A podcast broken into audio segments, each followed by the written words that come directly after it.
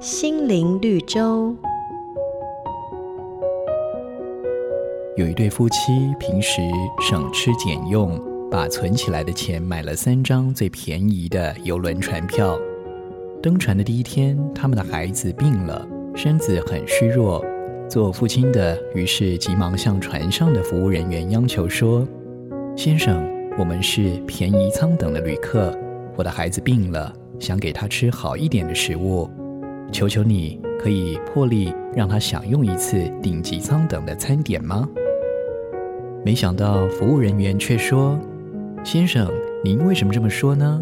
不管您购买的是哪个舱等的船票，所享用的餐点都是一样的啊。票价只是决定您住宿的地点，并没有区分用餐的地方啊。”在信仰前，你也自认卑微吗？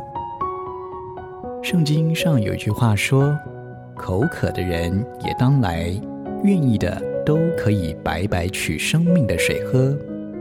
上帝不偏待人，他的城门敞开，不论贵贱或贫富，只要你愿意，都得以进入。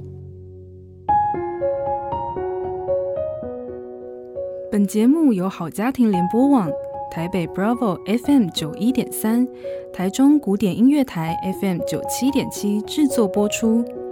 瑞源银楼与您共享丰富心灵的全员之旅。